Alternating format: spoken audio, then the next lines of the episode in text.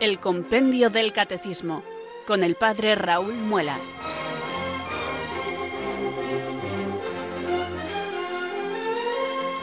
Muy buenas tardes, queridos oyentes de Radio María. Son las cuatro o las tres en Canarias. Aquí comienza una nueva edición del programa El Compendio del Catecismo de la Iglesia Católica.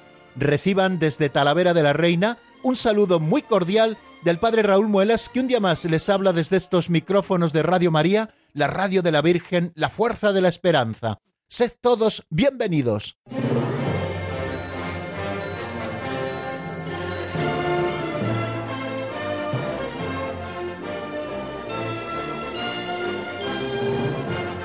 Vamos poquito a poco con el estudio del compendio del catecismo. Parece que no avanzamos, pero me doy cuenta de que ya estamos a punto de comenzar el número 250 del compendio. O sea que ya hemos recorrido 250 números y con él vamos a comenzar la segunda sección de la segunda parte del compendio del catecismo.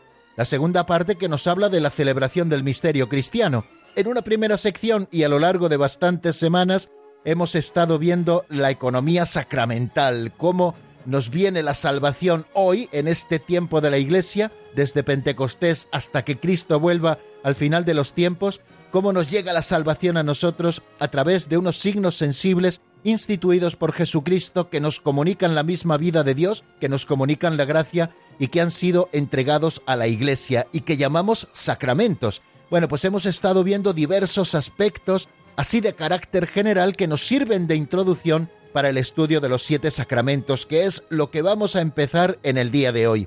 Bueno, como estamos de alguna manera de estreno, pues espero, queridos amigos, que esto también nos sirva como un elemento más para reilusionarnos.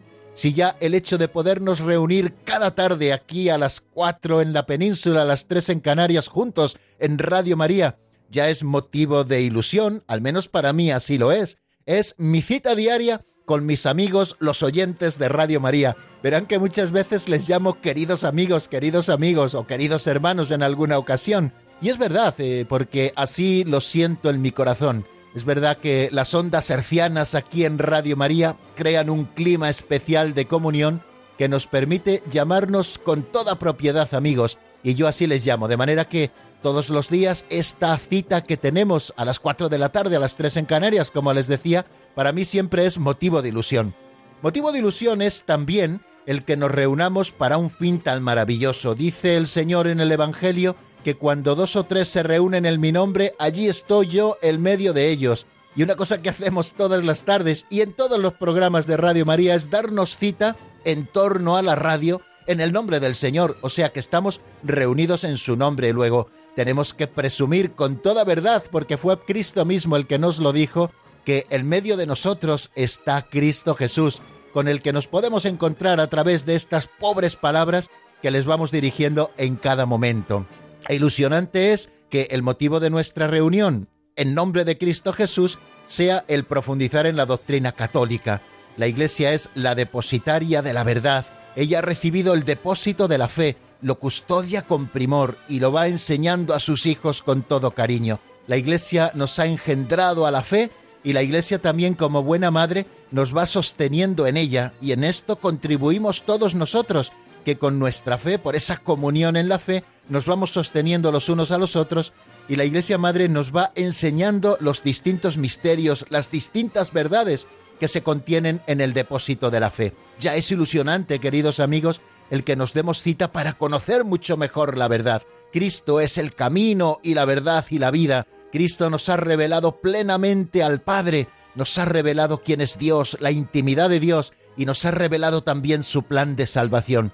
Y lo ha hecho a través de todas estas verdades que nosotros vamos cada día escudriñando poquito a poco para irlas conociendo y que podamos saber dar razón de nuestra esperanza, como dice el apóstol San Pedro en una de sus cartas, saber dar razón de nuestra fe aquel que nos la pidiere, ¿no? Pues ojalá, queridos amigos, contribuya este estudio sencillo que hacemos cada tarde para que nos afiancemos en la fe y sepamos dar esa razón de nuestra esperanza. Y hoy encontramos un motivo más para la ilusión y es que vamos a abrir pues un nuevo capítulo. No se llama propiamente capítulo, sino que se llama sección, porque ya saben que el catecismo está dividido en cuatro partes que constituyen las cuatro grandes divisiones del compendio del catecismo y también del catecismo mayor, lo que tenemos que creer, lo que la Iglesia celebra, lo que tenemos que vivir y lo que tenemos que rezar. Bueno, pues esas cuatro grandes partes en que se divide el catecismo son eh, los cuatro grandes grupos principales que encontramos nosotros en nuestro estudio y en nuestros libros de texto.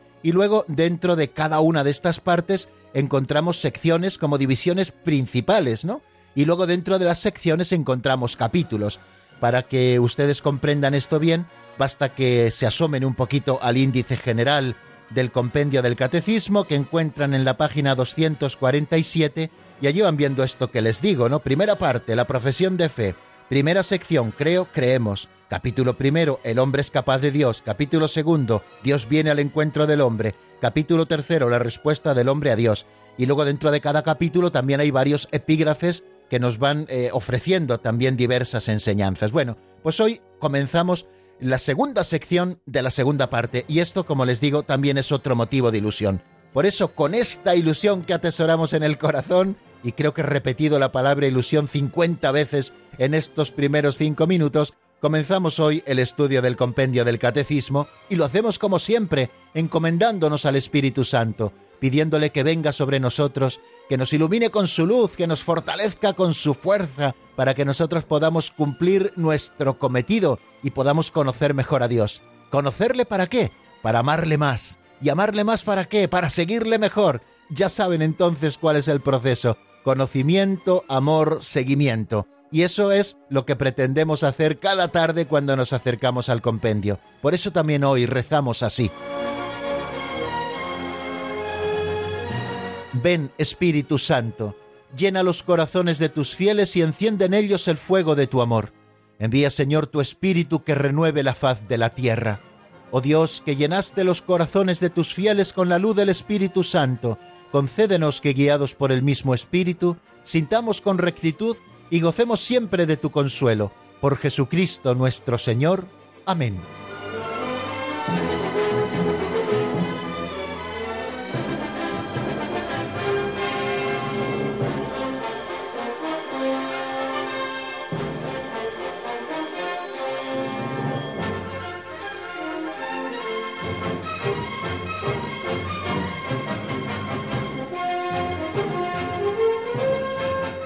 Que en alguna ocasión les comenté, queridos oyentes, eh, que lo más difícil de un programa es empezar, es poner en marcha toda la maquinaria, ¿no? Irnos desperezando de alguna manera para que todo empiece a rodar. Y eso siempre supone un esfuerzo especial. Un esfuerzo pues para comenzar captando la atención de nuestros oyentes, con un saludo motivacional que nos prepare para luego el estudio del compendio del catecismo, y por eso nosotros lo vamos haciendo poco a poco, ese acercamiento a los números del compendio, primero con ese saludo y la oración inicial, que ya nos prepara para lo siguiente, después con una pincelada de sabiduría, que es un aperitivo catequético, y es lo que vamos a abordar en este momento. Cada día tomamos prestada una pincelada de don Justo López Melús, que están contenidas en un libro así llamado, pinceladas de sabiduría y entonces a raíz de esa historieta o de esa narración que nos lee Alberto, nosotros hacemos una pequeña reflexión tomando alguna de las ideas que encontramos en esta historieta o en esta narración. Bueno, pues hoy les ofrecemos una nueva pincelada que se titula nada más y nada menos que Una sonrisa cada día. Yo creo que está todo dicho, pero vamos a escuchar el texto.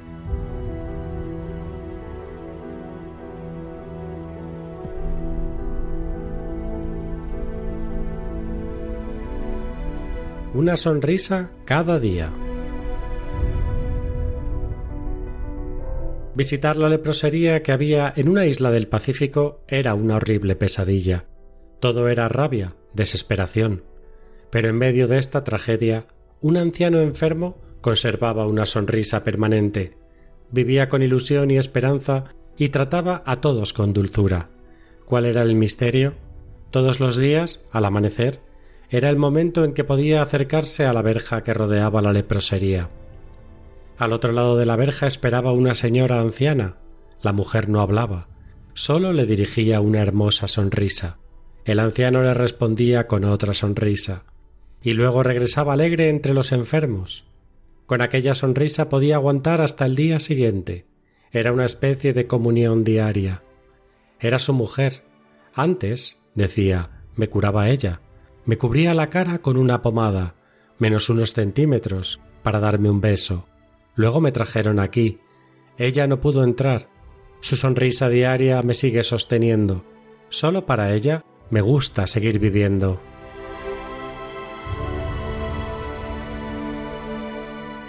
Fijaros, queridos amigos, cómo una sonrisa puede ser suficiente motivo para querer seguir viviendo.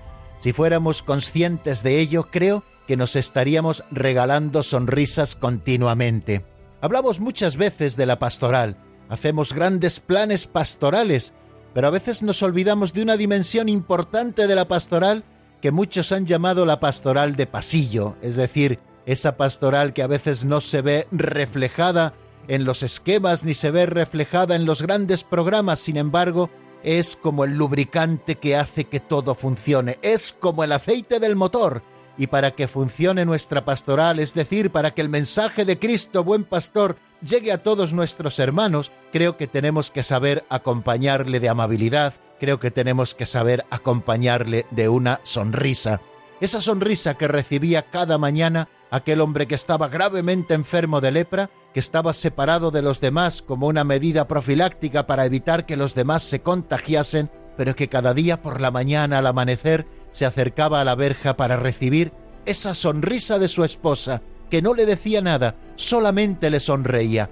Esa sonrisa prendía en él, de manera que se dibujaba en su cara una sonrisa que le duraba todo el día. Él también regalaba sonrisas a los demás y al final era un motivo de esperanza y de ilusión para vivir y que llegase el amanecer siguiente para encontrarse de nuevo con la sonrisa de su esposa. Bueno, pues si nosotros trasladamos esto que hemos escuchado en la pincelada a nuestra vida concreta, creo que todos podemos decir, a ver, ¿a quién puedo yo regalarle una sonrisa para que su vida sea un poquito más agradable? Vayan ustedes escudriñando, queridos amigos, los distintos ambientes en que se mueven. Empecemos en primer lugar por nuestra propia casa. Ya saben que la convivencia ha de basarse siempre en la buena educación, y la buena educación ha de ir siempre acompañada también por una sonrisa. A veces sonreímos mucho a los de fuera y nos olvidamos de sonreír a los de dentro, al esposo, a la esposa, a los hijos, a los abuelos.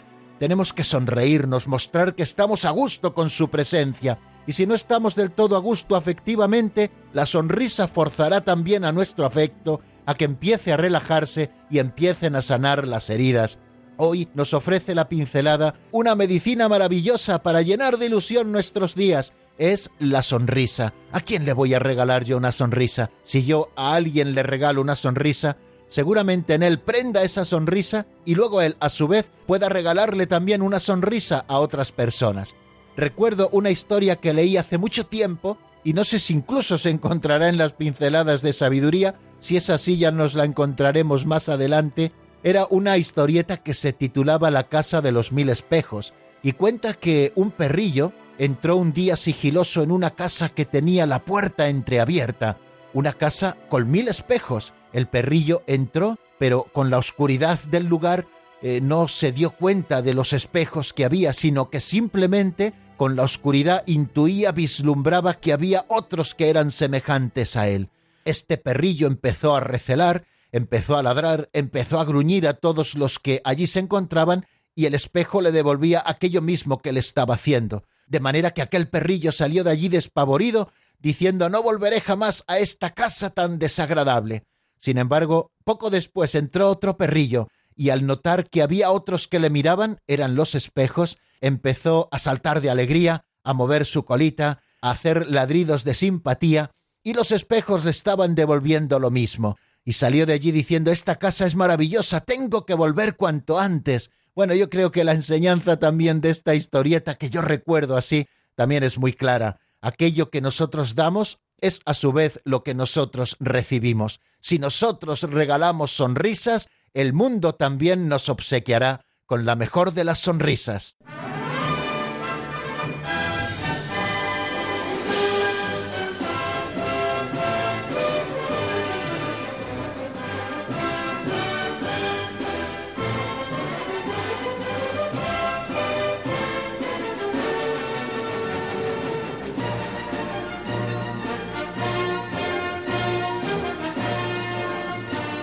Les comentaba, queridos amigos, que hoy vamos a comenzar una nueva sección dentro de esta segunda parte del catecismo que es la que nos ocupa, la celebración del misterio cristiano.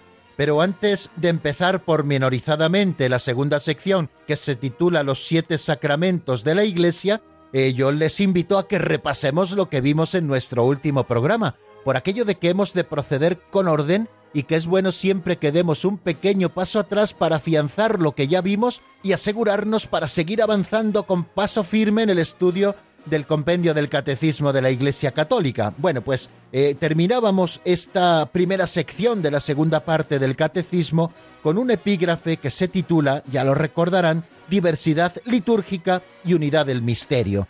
Nos da a entender, queridos amigos, este epígrafe del compendio del Catecismo, que existe una unidad del misterio de Cristo, que solo hay un misterio de Cristo, que se manifiesta de una manera suma y plena en el misterio pascual, y es el que la Iglesia celebra en su liturgia. Luego hay un solo misterio de Cristo, pero que hay diversidad de modos de celebrar este misterio litúrgico según las familias litúrgicas legítimas que existen en la Iglesia tanto en Oriente como en Occidente.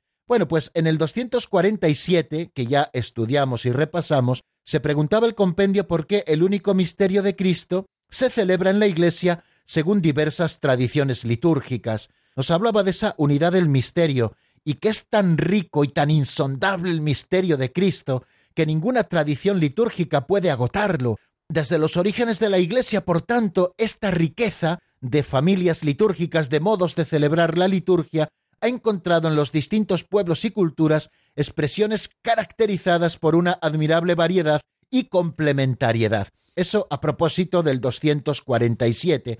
No voy a entretenerme nuevamente en citar aquellas cosas que decíamos, que por qué existe esa diversidad litúrgica, por la propia misión de la Iglesia, dijimos, porque eh, los apóstoles se fueron por el mundo entero, cada uno por un lugar proclamando el Evangelio, fueron naciendo las diversas iglesias de la predicación de los apóstoles y las iglesias de una misma área geográfica y cultural llegaron a celebrar el misterio de Cristo a través de expresiones particulares culturalmente tipificadas, todas ellas arraigadas en la tradición del depósito de la fe, en el simbolismo litúrgico que venía del mismo Jesucristo, en la organización de la comunión fraterna, en la inteligencia teológica de los misterios que las distintas iglesias iban recibiendo en distintos momentos y también en los tipos de santidad, porque los santos, muchos de ellos, también influyeron en la realización y en el desarrollo de las distintas familias litúrgicas. Así Cristo, luz y salvación de todos los pueblos,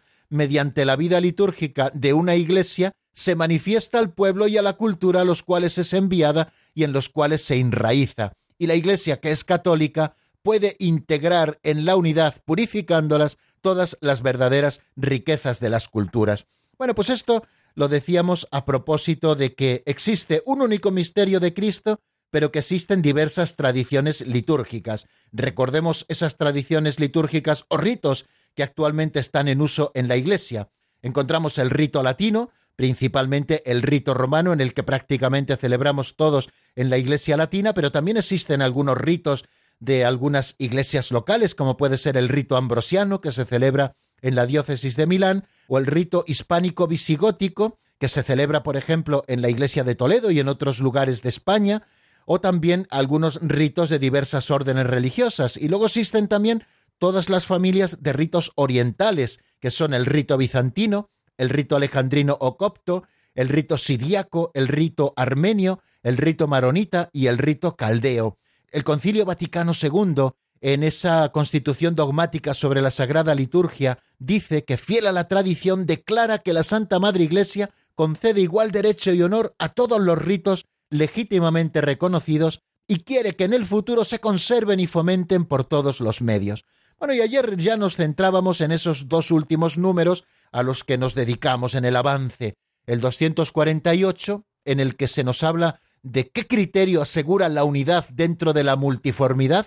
Hemos dicho que hay una multiformidad a la hora de celebrar el misterio de Cristo, elementos esenciales que son siempre comunes, pero luego también elementos accesorios que son multiformes, que cambian en las distintas familias y tradiciones litúrgicas. Bueno, ¿cuál es el criterio que asegura la unidad dentro de esa multiformidad? Ya saben que la Iglesia es una y el misterio de Cristo es uno y Dios es uno solo. Luego en la Iglesia existe ese carácter de unidad. Bueno, pues, ¿qué asegura la unidad dentro de la multiformidad? Y nos dice el 248, así lo estuvimos viendo ayer, que el criterio para asegurar la unidad en la multiformidad es la fidelidad a la tradición apostólica, es decir, la comunión en la fe y en los sacramentos recibidos de los apóstoles, significada y garantizada por la sucesión apostólica. La Iglesia es católica, puede, por tanto, como ya hemos dicho antes, integrar en su unidad todas las riquezas verdaderas de las distintas culturas. El criterio, por lo tanto, para asegurar la unidad dentro de esa forma múltiple de celebrar el misterio único de Cristo es la fidelidad a la tradición apostólica. Yo les contaba ayer pues una pequeña experiencia que tuve hace muchísimos años cuando se celebró en el seminario de Toledo una misa en rito maronita. Y yo recuerdo que a pesar de que eh, el rito era a veces muy distinto en cuanto a su desarrollo a la misa que nosotros celebramos en rito romano, sin embargo todos teníamos la convicción de que estábamos celebrando la misma liturgia de la Iglesia. ¿Por qué? Porque el rito maronita celebrado por un sacerdote católico, como era el caso de rito maronita, nos estaba afianzando en la fidelidad a la tradición de los apóstoles. Ese rito también parte de los apóstoles, como parte también el rito romano, ¿no? Entonces la fidelidad a la tradición apostólica. ¿Y qué quiere decir fidelidad a la tradición apostólica? Nos lo expresa de una manera muy sencilla el compendio del catecismo en ese mismo número 248 cuando dice que fidelidad a la tradición apostólica significa comunión en la fe. Es decir, profesamos la misma fe, profesamos la misma fe. Yo les recordaba que tanto en el rito mozárabe, en el que he participado en muchas ocasiones, como en aquella misa en rito maronita, a la hora de proclamar el credo, proclamábamos el credo niceno constantinopolitano, que es eh, el mismo para toda la Iglesia, o sea que había una comunión en la fe. Había también una misma comunión en los sacramentos recibidos de los apóstoles. Así sucedía en aquella Eucaristía, pero así le sucede también a la Iglesia Católica Maronita, que tiene los mismos sacramentos, siete como nosotros, porque así lo recibieron de los apóstoles, y también garantizada por la sucesión apostólica, que es ese tercer elemento que hemos de tener siempre a la vista a la hora de hablar de la comunión en la Iglesia. Vivir en comunión significa tener la misma fe, celebrar los mismos sacramentos, y estar garantizados por la sucesión apostólica. Y la sucesión apostólica la encontramos en los obispos. Los apóstoles, ya saben, transmitieron sus poderes a sus sucesores, que fueron los obispos, los obispos a su vez los transmitieron a sus sucesores, que fueron otros obispos a los que ordenaron, y así sucesivamente hasta llegar a nosotros. Y como ayer les decía, si nosotros tomáramos un obispo y pudiéramos hacer este ejercicio y fuéramos remontándonos hacia atrás quién ordenó a quién, al final llegaríamos a alguno de los apóstoles. No es el misterio de la sucesión apostólica que nos arraiga en la fidelidad a la tradición de los apóstoles. Por tanto, eh, la Iglesia, que es católica, puede integrar en su unidad todas las riquezas verdaderas de las distintas culturas. Bueno, esto es lo que de manera resumida quiso decirnos el número 248. Y creo que no debemos olvidar estas cosas, por eso vuelvo sobre ellas, que hay un criterio que asegura la unidad dentro de la multiformidad. ¿Por qué, queridos amigos, la liturgia que celebran eh, las comunidades cristianas eh, nacidas de la Reforma a partir del siglo XVI, pues no han conservado ni la misma fe, no han conservado ni los mismos sacramentos, porque ellos solo defienden dos o tres, dependiendo de los casos, y porque tampoco han garantizado la sucesión apostólica, no han roto el eslabón, han roto la cadena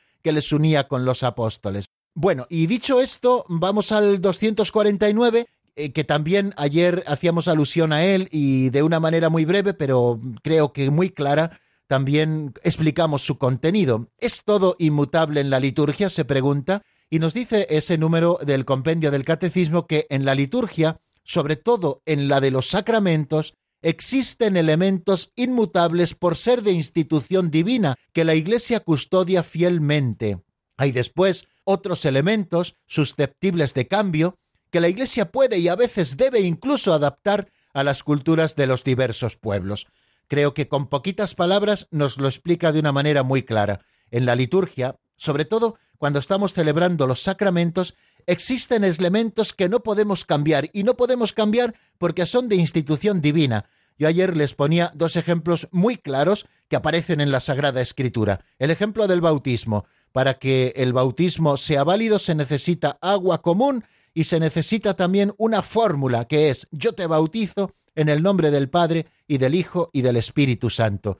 Eso es lo inmutable, el elemento inmutable que es de institución divina en el bautismo. Luego, al rito del bautismo que está en el corazón de la celebración del sacramento, le acompañan también otros ritos que pueden o no pueden estar en la misma disposición eh, en las distintas familias eh, litúrgicas, ¿no? Bueno, nosotros recordamos cómo se celebra un bautismo en la liturgia romana. Primero rito de acogida, después del rito de acogida eh, la liturgia de la palabra, donde se proclama la palabra de Dios, y después empieza propiamente la liturgia del sacramento, invocando a los santos con las letanías, después con la oración de exorcismo, después la primera unción en el pecho con el óleo de los catecúmenos, después se bendice el agua, después se renuevan las promesas bautismales, después se realiza el bautismo, después se unge la cabeza del bautizado con el santo crisma o el mirón, como lo llaman nuestros hermanos orientales, después se pone una vestidura blanca, después se entrega una vela encendida al padrino y después hay un signo que es el del efetá, que ese es opcional, se puede hacer o no se puede hacer. ¿Ven? Pues hay elementos que son inmutables, que no se pueden cambiar. La Iglesia no puede decir a partir de ahora, en vez de bautizar con agua, vamos a bautizar con vino. Pues no lo puede cambiar porque Dios mismo, Jesucristo, ha instituido que el bautismo sea con agua y que sea con unas determinadas palabras, que es yo te bautizo en el nombre del Padre y del Hijo y del Espíritu Santo. Luego entregar una vela al padrino o no entregársela, eso son cosas que pueden cambiar. La Iglesia lo ha establecido así, nosotros lo tenemos que hacer, pero son elementos accesorios, ¿no? Que pueden ser diferentes en otras tradiciones litúrgicas, pero hay elementos que son inmutables. Lo mismo ocurre, y poníamos los ejemplos más fáciles, en la Eucaristía. Para que pueda darse Eucaristía, tiene que haber pan y vino, y tienen que pronunciarse por parte de un sacerdote ordenado, válidamente ordenado, las palabras de la consagración. Tomad y comed todos de él, porque esto es mi cuerpo que se entrega por vosotros.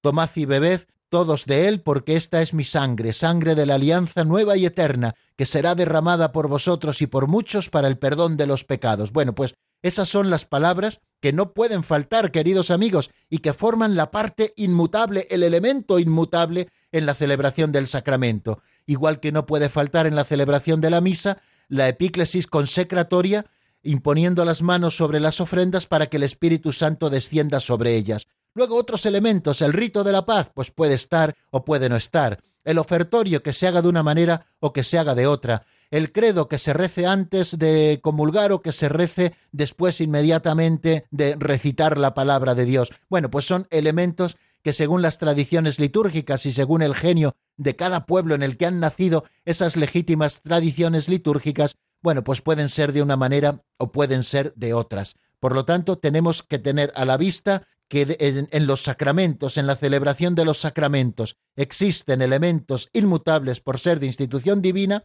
y otros elementos que son susceptibles de cambio y que no tenemos que asustarnos porque la Iglesia en un momento determinado pueda cambiarlos o incluso a veces debe adaptarlos a las culturas de los diversos pueblos. Nos dice el Catecismo Mayor de la Iglesia cuando nos habla de esto, una idea en el número 1206 que yo ayer resalté y que hoy quiero también volver sobre ella, ¿no? Y es que a veces el diferenciarnos del otro hace que recelemos del otro, y en la Iglesia esto nunca debe ser. El que es distinto eh, es también nuestro hermano, no debemos recelar los unos de los otros, sino que ver lo que el otro tiene diferente como una riqueza para todos, porque al final es la Iglesia la que se enriquece. Y ese único misterio de Cristo que es insondable no puede ser agotado por una sola tradición litúrgica, ni por todas ellas a la vez, porque siempre será más grande el misterio de Cristo. Nos dice ese número 1206, citando al documento Vicesimus Quintus Annus en el número 16 lo siguiente: La diversidad litúrgica puede ser fuente de enriquecimiento, pero también puede provocar tensiones, incomprensiones recíprocas e incluso cismas, como ha ocurrido a lo largo de la historia, esto lo digo yo. Y continúa diciendo el texto, en este campo es preciso que la diversidad no perjudique a la unidad, solo puede expresarse en la fidelidad a la fe común a los signos sacramentales que la Iglesia ha recibido de Cristo y a la comunión jerárquica. La adaptación a las culturas exige una conversión del corazón y, si es preciso, rupturas con hábitos ancestrales incompatibles con la fe católica. Y recuerdo que después de haberles dicho esto, y con esto ya termino, les hablé de esas otras tradiciones ilegítimas, y digo tradiciones así con cierto retintín porque le pongo todas las comillas del mundo, como algunos pastores de la Iglesia o algunas comunidades han ido introduciendo elementos en la liturgia porque así les parecía a ellos que se inculturaba mucho mejor en un barrio concreto, en un pueblo concreto. No tenemos que celebrar la liturgia de la Iglesia en el rito propio de cada uno de nosotros. Y la única autoridad competente para cambiar la liturgia de la Iglesia no son los sacerdotes, ni es la comunidad cristiana, ni son incluso los obispos, solo la autoridad suprema de la Iglesia, la sede apostólica, es decir, el Papa, y aquellos organismos que colaboran con él en el gobierno de la Iglesia, en el caso de la liturgia, la Congregación para el Culto Divino y la disciplina de los sacramentos. Por eso no caigamos en el error de introducir nuestras variaciones en elementos a veces incluso esenciales de la liturgia y tampoco en los accesorios, de manera que cada sacerdote celebra según su propio modo de ser, pero siempre celebra según el ritual de la Iglesia, de manera que reconocemos siempre la misma celebración de la Eucaristía, vayamos a la iglesia que vayamos o celebre el sacerdote que celebre. Bueno, pues vamos a dejarlo aquí, queridos amigos, y vamos a comenzar ya esa segunda sección que nos espera. Pero antes de pasar a ella, yo les invito a que nos detengamos un poquito en la palabra y que escuchemos una canción de Ay Karim titulada Tú lo sabes y está sacada del álbum Con él empezó la fiesta. ¿Me amas? Sí.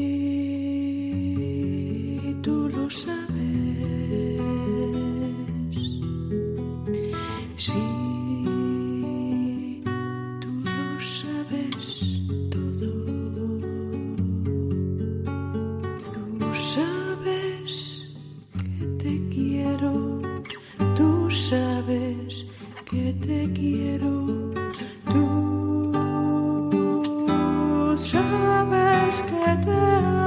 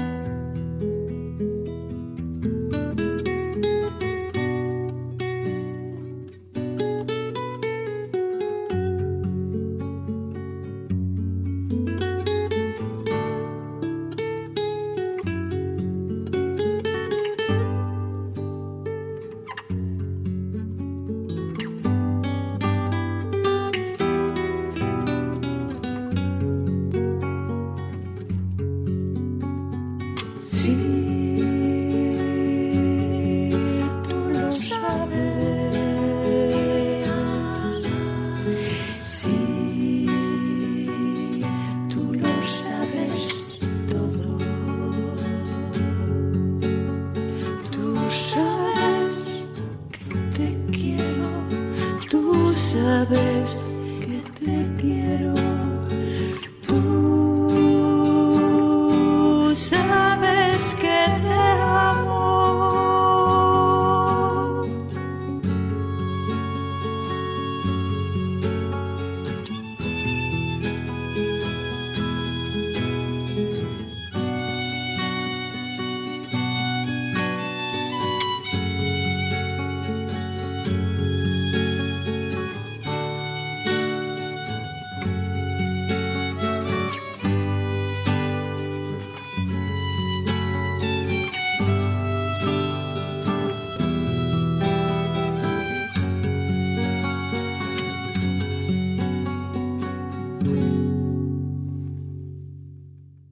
Están escuchando el Compendio del Catecismo con el Padre Raúl Muelas.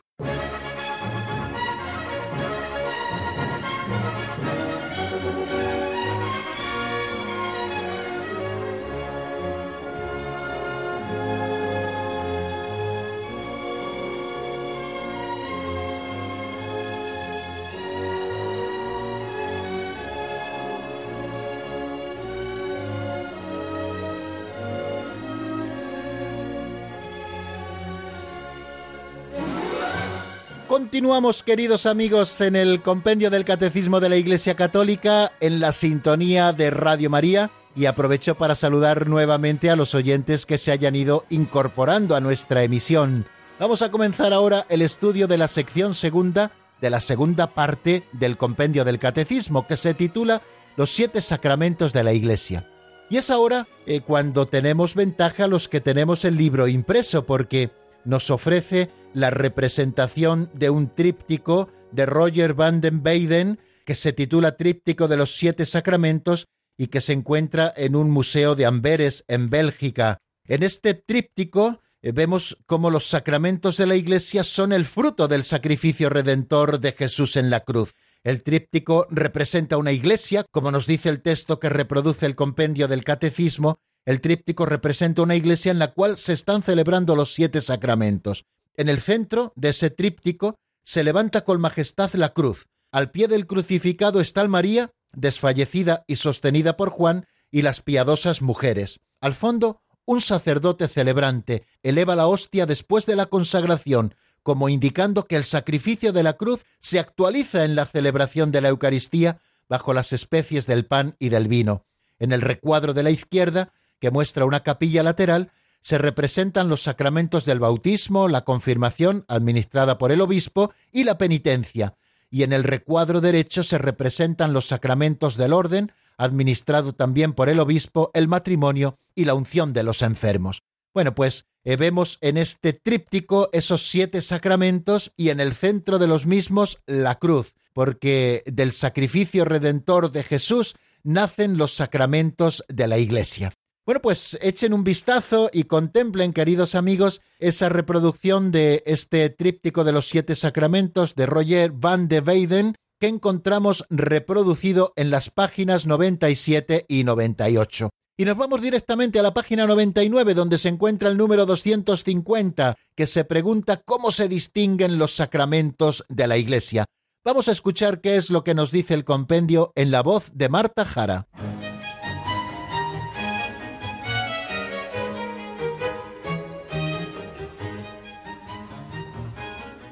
Número 250.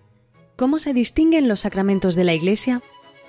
Los sacramentos de la Iglesia se distinguen en sacramentos de la iniciación cristiana, bautismo, confirmación y Eucaristía, sacramentos de la curación, penitencia y unción de los enfermos, y sacramentos al servicio de la comunión y de la misión, orden y matrimonio. Todos corresponden a momentos importantes de la vida cristiana y están ordenados a la Eucaristía como a su fin específico.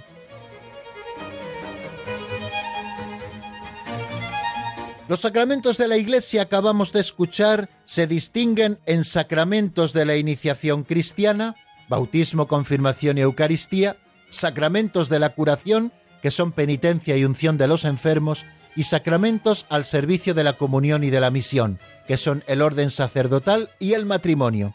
Todos corresponden a momentos importantes de la vida y están ordenados a la Eucaristía como a su fin específico.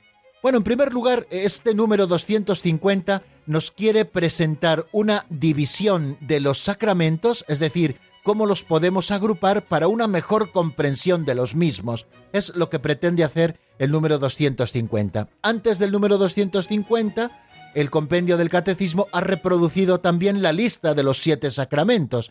Los hemos dicho hasta la saciedad en estos días pasados, pero no está mal recordarlos de nuevo los siete sacramentos de la Iglesia, dice el compendio, bautismo, confirmación, Eucaristía, penitencia, unción de los enfermos, orden y matrimonio. Bueno, y también nos lo pone en latín. Ya saben que el latín es la lengua común de la Iglesia y algunas expresiones también las sigue respetando el compendio del catecismo en latín, también para que nosotros no olvidemos del todo esa lengua, que en definitiva es una lengua común para toda la Iglesia septen ecclesiae sacramenta, baptismum, confirmatio, eucaristia, penitencia, uncio infirmorum, ordo, matrimonium. Bueno, pues estos son los siete sacramentos. ¿Y cómo podemos agruparlos para una mejor comprensión de los mismos? Y nos propone el compendio del catecismo una división de ellos.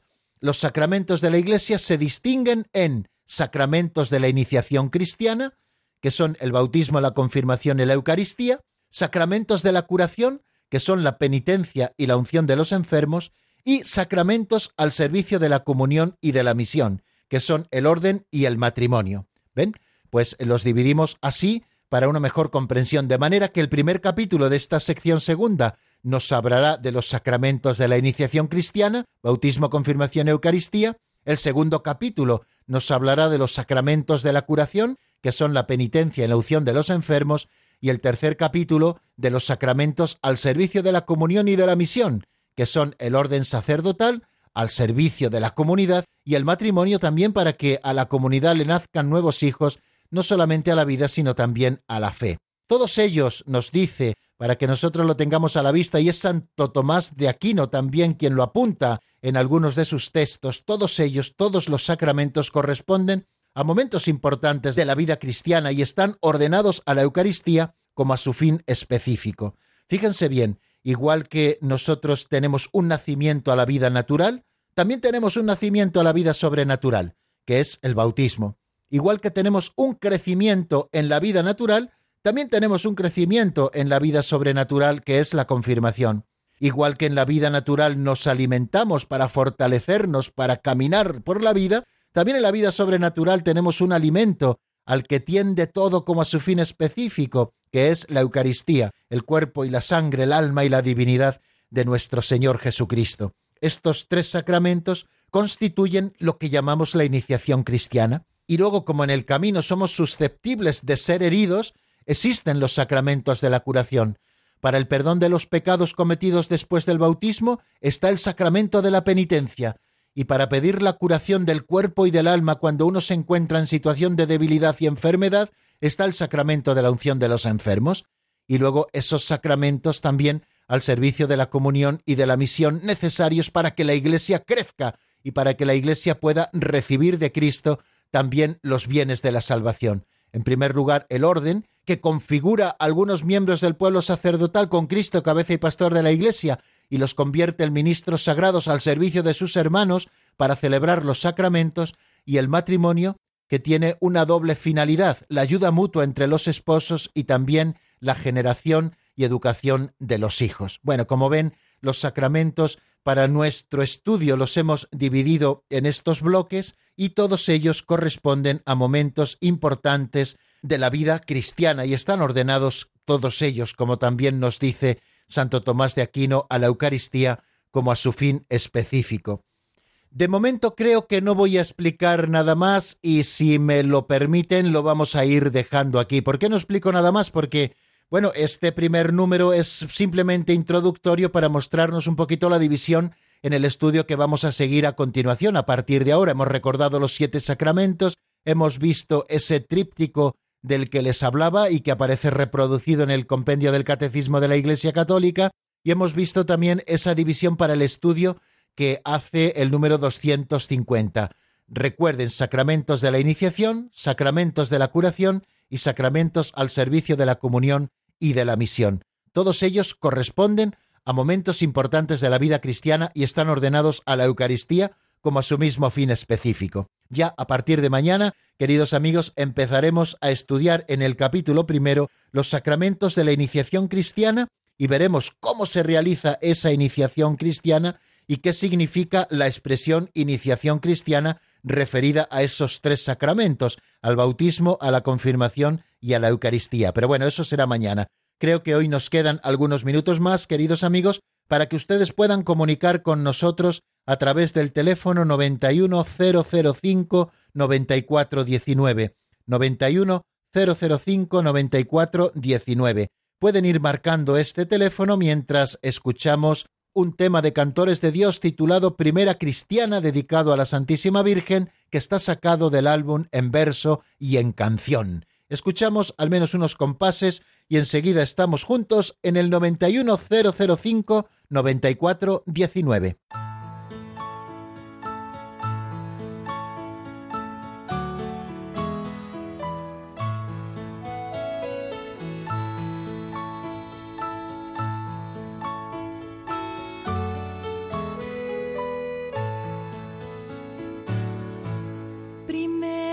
cristiana vestida de luz.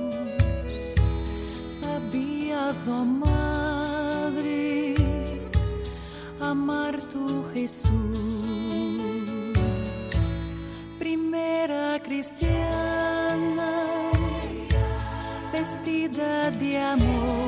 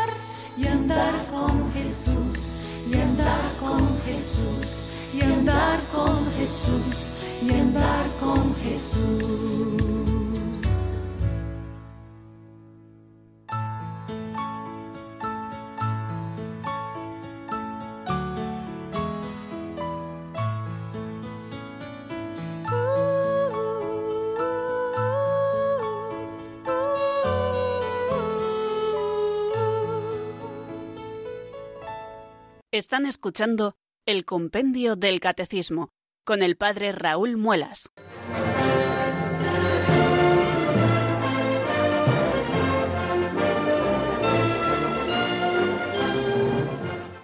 Once minutos, queridos amigos, para las cinco de la tarde en la península y lo mismo para las cuatro de la tarde en Canarias. Y aquí estamos abriendo los teléfonos de directo de nuestro programa, el 910059419. Doy solo un número, pero hablo de teléfonos porque tenemos varias líneas abiertas como radio moderna que somos. bueno, vamos a dar paso a la primera llamada que nos llega desde Tenerife, las afortunadas Islas Canarias. Y es María. Buenas tardes y bienvenida, amiga. La música es entusiasta como usted mismo. Habló usted hoy de la sonrisa, qué importante es la sonrisa, porque así se siente uno acogido, ¿verdad? Qué importante. Y ayer habló usted del gluten en la sagrada forma, y yo como soy celíaca, cada, cada mañana me dan una forma sin gluten, pero no sabía que era de trigo y sin gluten. Estaba contenta de oírle, padre. gracias, gracias. Gracias y recuerdas a todos los que me escuchan, sí, gracias. Pues muchísimas gracias a ti, María, por tu llamada y por nada, por esta comunicación y esta experiencia propia que, que haces con nosotros, porque, bueno, ayer nos preguntaba un oyente, no pudo salir antena porque tuvimos ciertos problemas técnicos que impedían que yo pudiera escuchar a los oyentes que llamaban, no me llegaba el retorno desde Madrid y entonces, bueno, pues me la pasaron por escrito tan diligentes como siempre nuestros técnicos y nuestros periodistas desde Madrid. Y efectivamente, pues existen esa posibilidad y además con un documento que así aprobó la Iglesia en un momento determinado para que aquellos que tienen celiaquía o intolerancia al gluten pues puedan también comulgar o bien del cáliz o bien con esas formas eh, que no tienen gluten, que están despojadas de ese elemento que les daña a ellos y que está vinculado al trigo, pero que eh, ya se puede de alguna manera, no, no sé cómo, ¿no? porque eso sí que lo desconozco, pues eh, despojarlos del gluten para que puedan ellos también recibir el cuerpo del Señor. Bueno, y nos vamos hasta Zaragoza, que tienen que estar ya en las vísperas de la fiesta mayor de la Virgen del Pilar, porque allí nos espera nuestro amigo Alberto. Buenas tardes, amigo, bienvenido.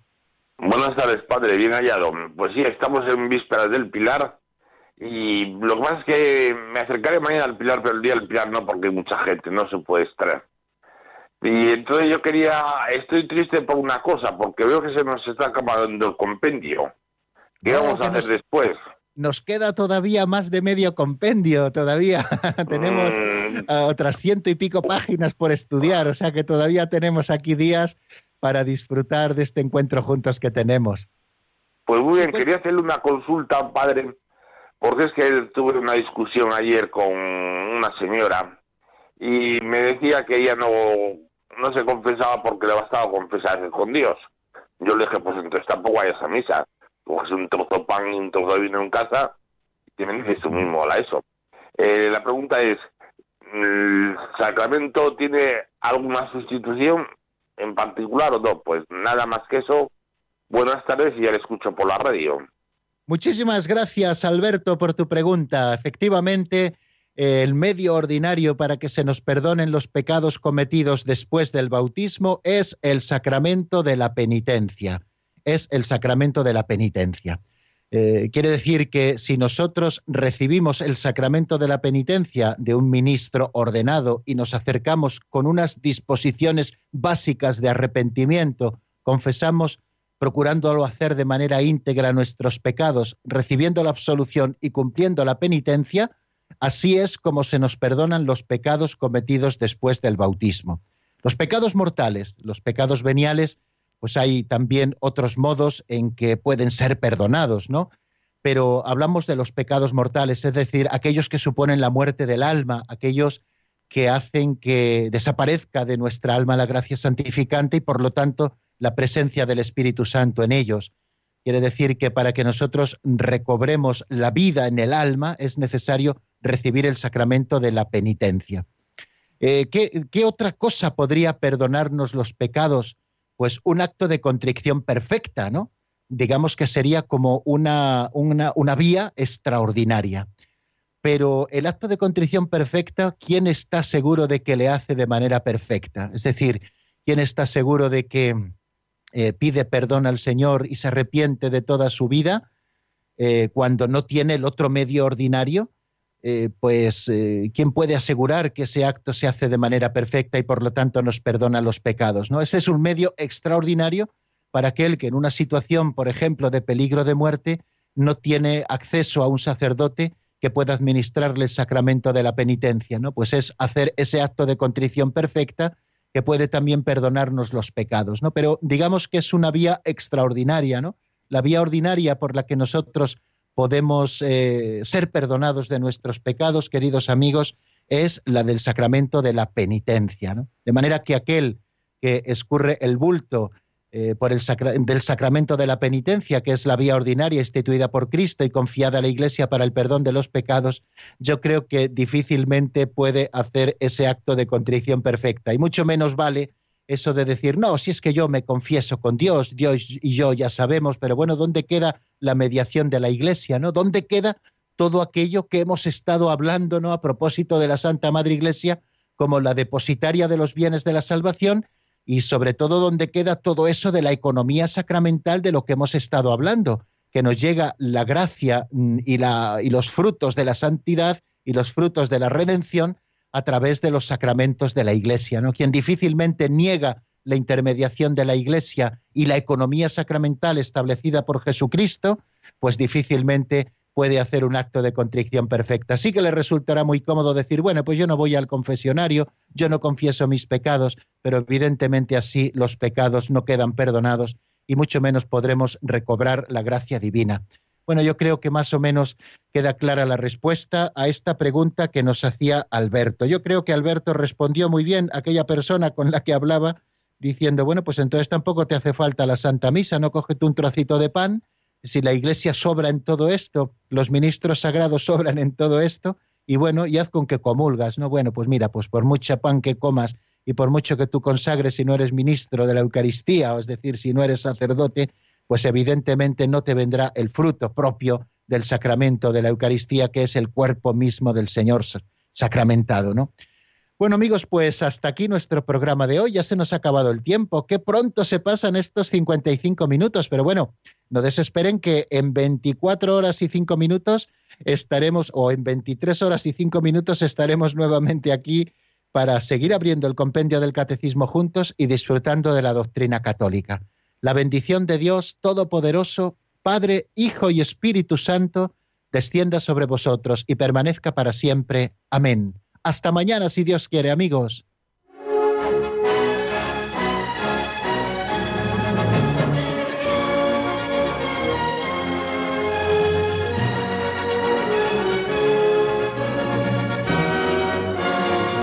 El Compendio del Catecismo con el Padre Raúl Muelas.